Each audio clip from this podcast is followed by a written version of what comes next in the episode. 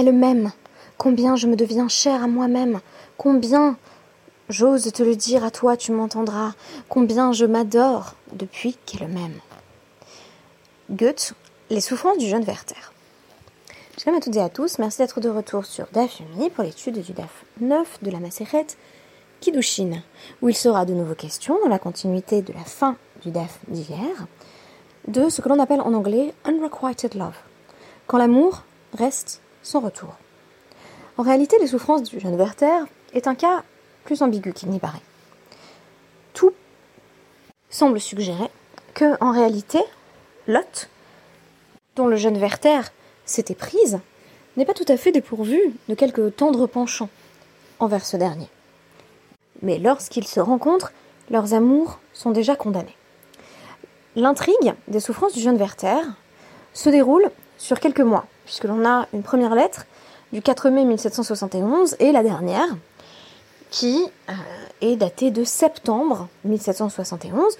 On apprend euh, par l'éditeur que euh, le suicide du jeune Werther fait suite à cette lettre. Werther y rencontre à un bal la belle Charlotte, qui est déjà fiancée à ce moment-là, en effet, sur son lit de mort, la mère de Charlotte lui a fait promettre de se vouer à sa future famille, à ses enfants, et lui a recommandé un vieil ami de la famille, Albert. Ainsi, elle devient la promise de l'homme en question.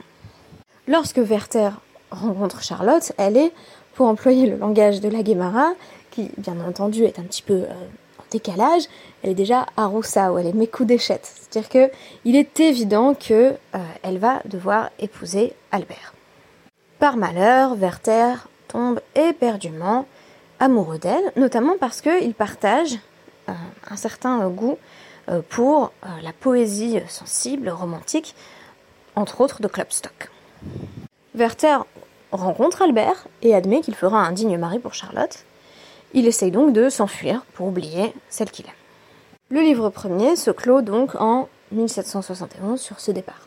Je précise pour euh, rectifier une, erreur faite sur les dates que en réalité, le suicide tragique de Werther n'aura lieu qu'un an plus tard. Il commence par essayer euh, d'oublier tout simplement.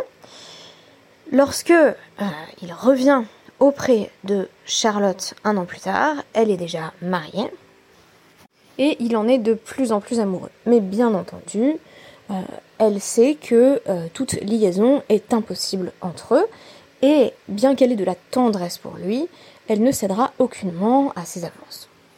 Werther lira donc un poème à sa Charlotte avant que de se tuer.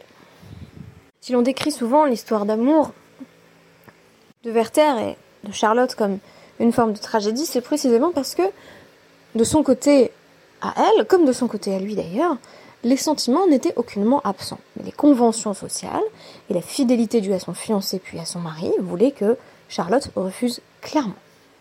Werther comprend donc qu'il ne l'aura pas et choisit la mort. Dans le DAF d'aujourd'hui, il est de nouveau question de l'intelligibilité du refus d'une femme. En d'autres termes, jusqu'à présent, nous avons évoqué les Kiddushin à partir d'un angle qui semble évident, à savoir celui de l'acceptation. Une situation, en d'autres termes, où une femme consent à prendre pour époux un homme qui la rend mécoudéchette. Alors mécoudéchette, nous avions évoqué l'étymologie de ce terme, qui désigne une forme de sanctification, en vertu de laquelle elle ne peut justement plus avoir de relation avec aucun autre homme. Nous avons également évoqué l'implication de la figure paternelle, qui, la plupart du temps, allait être à l'initiative euh, de ce consentement exprimé pour la fille, et aujourd'hui nous allons préciser pour la fille mineure.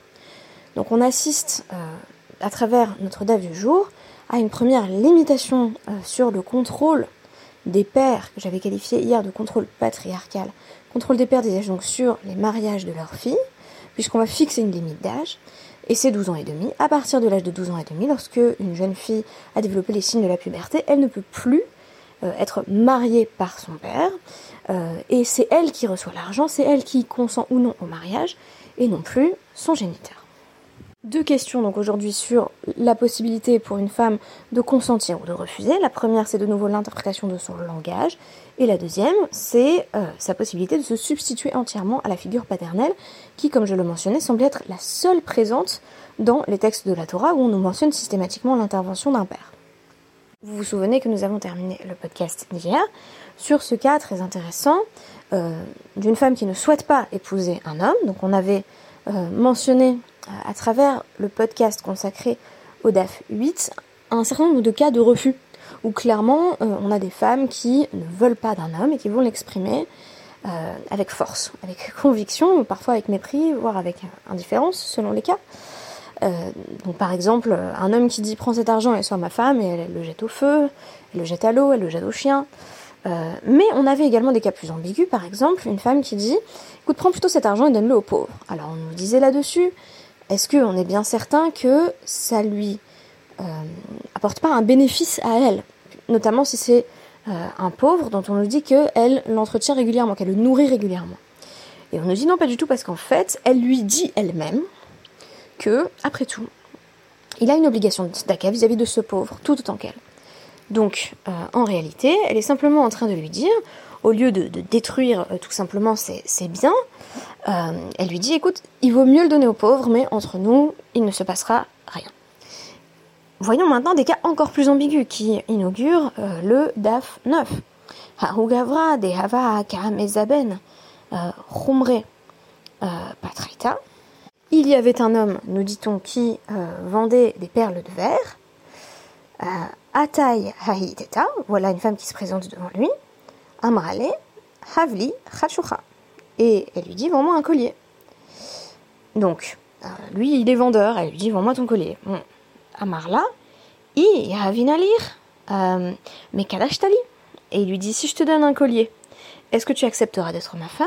Amrale, Hava Hava. Elle lui dit Donne, donne Donc évidemment, la question, de nouveau, c'est l'interprétation, euh, particulièrement d'ailleurs dans le cas où on répète, on répète le verbe. Euh, donne donc pourrait traduire euh, euh, comme lorsque dans la Torah on a des répétitions d'un même verbe avec une forme intensive, comme mot yumat ou mot tamut.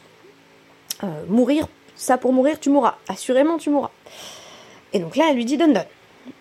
Amar Raframa, kol hava mehava lavklomo. Rav Rama dit littéralement tout donne donne ne signifie rien. Ça veut dire quoi que donne donne Ça veut dire donne le collier, ça veut pas dire j'accepte d'être ta femme. Donc qu'est-ce que ça veut dire? Eh, Bien entendu, elle n'est pas mes coups d'échette. Et très intéressant, on va nous donner un certain nombre de cas similaires. Alors on nous dit Hahugava, Dehava, Ka, Chate, Hamara, Vechanuta. Un homme qui était en train de, boire du vin, j'allais dire dans un saloon, mais Hanuta c'est plutôt euh, au supermarché, en fait. C'était dans, une échoppe.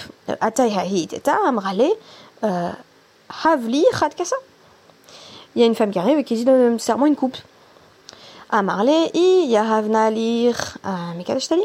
Si je te donne du vin, est-ce que tu accepteras d'être ma femme? Amrale, ashkouye, ashkai. Et de nouveau, elle dit à boire, à boire. et donc, c'est encore Aframa qui va nous dire cette formule ne veut rien dire. C'est-à-dire qu'elle ne signifie pas que la femme souhaite euh, consentir au marché qui est proposé ici. Et ça continue. De Hava Kasha de Tamare Midikla. C'est un homme qui est monté un palmier, il est en train de cueillir des dattes. Atayhahi de Tamrale Shedi Li Tarte. Il y a une femme qui dit euh, Tu peux manger tes deux, s'il te plaît, j'ai faim.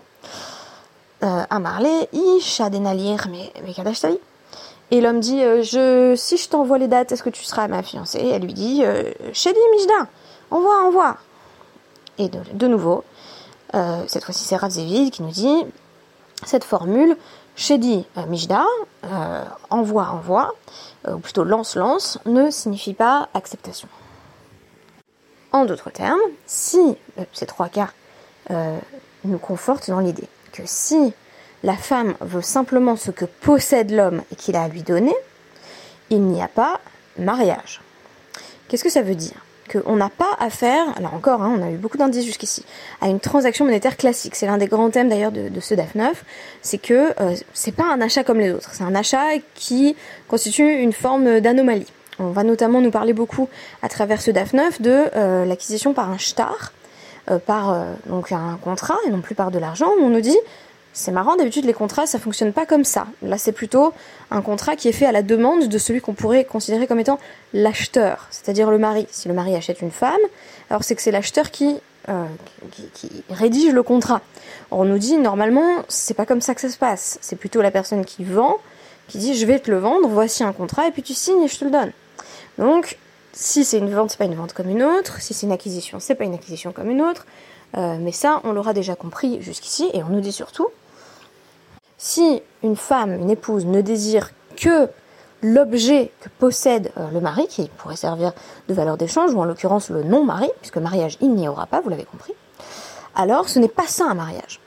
En d'autres termes, et j'avais déjà mis l'accent là-dessus, euh, quelque part, la somme elle-même ou l'objet donné doit rester purement symbolique. Il doit, euh, comme le soulignait le Ramban, euh, et le modèle de ce que Rav Dovlinzer appelait le partnership, il y a simplement une forme de, justement, de formalisation d'une alliance entre un homme et une femme, et on n'a pas vraiment achat d'une femme. L'intérêt financier qu'elle peut porter à son argent euh, ou à ses dates ou à ses verres de vin, ce n'est pas vraiment ce qui importe. En d'autres termes, si une femme ne désire que ce que possède euh, l'homme qui vient de faire sa demande indirectement, ce n'est pas un mariage. Alors que clairement, on a compris qu'elle voulait cet objet. On aurait pu dire, elle a très bien compris ce qu'il vient de lui dire. Il est en train de lui dire, si tu prends, tu seras ma femme. Et elle dit, je veux. Alors clairement, elle est sa femme, puisqu'elle elle, euh, use de son consentement éclairé pour accepter le marché qui lui est proposé. Oui, mais cette logique purement transactionnelle n'est pas non plus exactement celle qui définit les kiddushin. Les kiddushin, il y a autre chose, et ce qu'on appelle le date d'une femme, c'est aussi autre chose. Consentir, c'est consentir à un mariage, à s'unir avec un homme, et pas simplement à prendre de l'argent en disant euh, bon ben c'est ça, ça que je veux en fait, c'est cet objet. Euh, on a posé d'ailleurs cette, question euh, auprès des sages, Ibaïléo. Have, Ashki ou Shedi? Une femme qui dirait simplement donne, fait boire et lance, sans le donne-donne vous savez, en, français, euh, quand on a une répétition de, termes, ah, donne, donne, il y a presque une forme d'impatience. C'est-à-dire que la femme pourrait lui dire à travers ce donne-moi, donne-moi, lance, lance. Euh, même dans la manière dont je le prononce, je pense que vous entendez le fait que ça signifie arrête avec tes billevets, ça c'était baliverne, je t'ai simplement demandé une date, tu m'envoies la date et arrête de m'enquiquiner. Ça pourrait tout à fait s'interpréter comme ça en hébreu aussi. Et là on nous dit qu'est-ce qui se passe? Si elle a simplement dit donne. Alors qu'est-ce que ça veut dire? Que donne, contrairement à donne donne, euh, qui d'ailleurs techniquement n'est que la répétition du même verbe, donc il n'y a aucun ajout en termes de sens. Donc forcément que la nuance, elle est euh, de l'ordre de, l'explétif et donc elle est de l'ordre de la situation d'énonciation. On comprend la situation d'énonciation que donne donne veut dire allez tu me gonfles, euh, ça serait bien que tu me, donnes la coupe de vin ou, les dates ou ce que j'ai demandé en fait. Mais si elle, dit posément allez donne, est-ce que ça veut pas dire vraiment j'ai compris ce que tu me demandais et j'accepte, donne-le-moi. Et donc Ravina nous dit là-dessus mes coups d'échette. Euh, Ravsama, Barak Tarmar, euh, Tagad et Malka et d'échette. Euh, Ravina dit oui, oui, elle est, elle est fiancée. Effectivement, si elle a simplement dit allez, donne. Euh, si elle n'a employé le verbe qu'une fois, on se dit qu'elle est plus consciente des enjeux euh, qui, qui sont impliqués en fait si elle prend l'objet en question. Et très intéressant, Ravsama Barakta dit euh, Tagan et Malka par la couronne du roi. Donc euh, il invoque en fait Hachem. Euh, par la couronne du roi, surtout pas. Qu'on n'en vienne pas à penser qu'une femme qui simplement voilà a demandé un objet et voici que l'homme en question vient euh, introduire une forme de chantage en fait dans la situation en disant ah, tu veux du vin, tu veux des dates, eh bien sois ma femme. On nous dit non, elle a simplement dit qu'elle voulait l'objet de départ, elle n'est donc pas fiancée, Elle n'est pas sa fiancée simplement parce qu'elle veut sa coupe de vin ou ses dates, ou un, collier euh, qu'il aurait à vendre. D'une part, cela nous enseigne que l'on ne force pas ainsi le consentement d'une femme par rapport à une situation où elle, demande quelque chose dont elle a envie. On ne se sert pas à une situation où on possède un objet euh, dont une femme ne bénéficie pas pour en faire un prétexte au mariage. D'autre part, je parlais hier de euh, cette femme dont on nous dit on ne sait pas vraiment quoi faire de ce cas. Il y, a, un chien qui lui court après. Et on nous dit on n'est pas sûr qu'elle est vraiment fiancée parce qu'elle a dit euh, j'accepte d'être ta femme si tu euh, jettes un morceau de pain au chien, comme ça il arrêterait de me courir après. Chien enragé, bien sûr. Et on nous dit, c'est un cas très ambigu. Et bien là, c'est pareil, c'est-à-dire qu'il y a une forme de rapport de force. L'homme possède quelque chose, la femme ne le possède pas. Clairement, elle veut l'objet. On nous dit, est-ce qu'elle doit vraiment prendre l'homme avec? Non, elle n'est pas à mes coups d'échette. Dans un cas, c'est évident qu'elle essaye simplement d'exprimer, voilà, une forme d'impatience. Qu'est-ce que tu me racontes avec cette histoire de mariage? Donne, donne. Dans euh, l'autre cas où elle a simplement dit donne ou lance, elle a très bien compris ce qui se jouait, mais elle ne veut pas rentrer dans le jeu. Elle ne fait que réaffirmer son désir de l'objet et non son désir de l'homme. Et là-dessus, on considère qu'elle n'est effectivement pas sa fiancée, qu'elle n'est pas mariée à l'homme en question, qui a voulu, si vous voulez, profiter de la situation et de sa demande, sa demande d'un objet concret, pour dire écoute, c'est pareil, on va faire une vraie transaction, purement un troc, si vous voulez. Euh, comme dans, le Kinyan Khalipin, un petit peu, même si le Kinyan Khalipin, en fait, euh, ce qui est troqué est en soi sans valeur, comme dans le cas du Kinyan Souda, là, c'est un peu la même chose. Mais ce serait un troc vraiment euh, toi contre ces dates. Et là, on nous dit non, c'est pas ça. La femme doit consentir au mariage et pas consentir simplement à la réception de l'objet qu'elle veut. Autre détail, notre DAF va embrayer sur la question des Kiddushin Shtar à travers un contrat. Et là, on nous dit pour le coup, très intéressant, donc c'est Rabat qui rapporte le nom de Rav Nachman.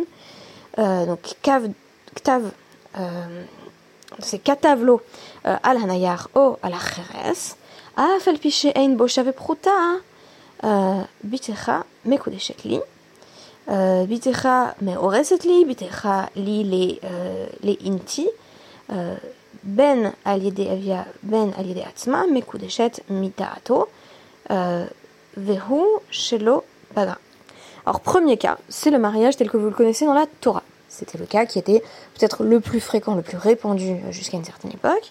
C'est un homme qui adresse une demande en mariage euh, à euh, le père de la jeune fille qu'il désire épouser. Voilà. Donc il lui écrit sur du papier, sur un parchemin ou sur un, bout de, grès. quand bien même d'ailleurs le papier lui-même, le document euh, ne valent pas une prouta, donc on n'est pas dans la même logique euh, que, que Kesef, on ne cherche pas une valeur même minimale, on cherche un, engagement. Il écrit euh, ta fille sera ma fiancée, ou il écrit je veux ta fille pour femme, qu'elle l'accepte elle-même, donc qu'il lui ait donné directement à elle, ou que ce soit son père qui l'ait reçu.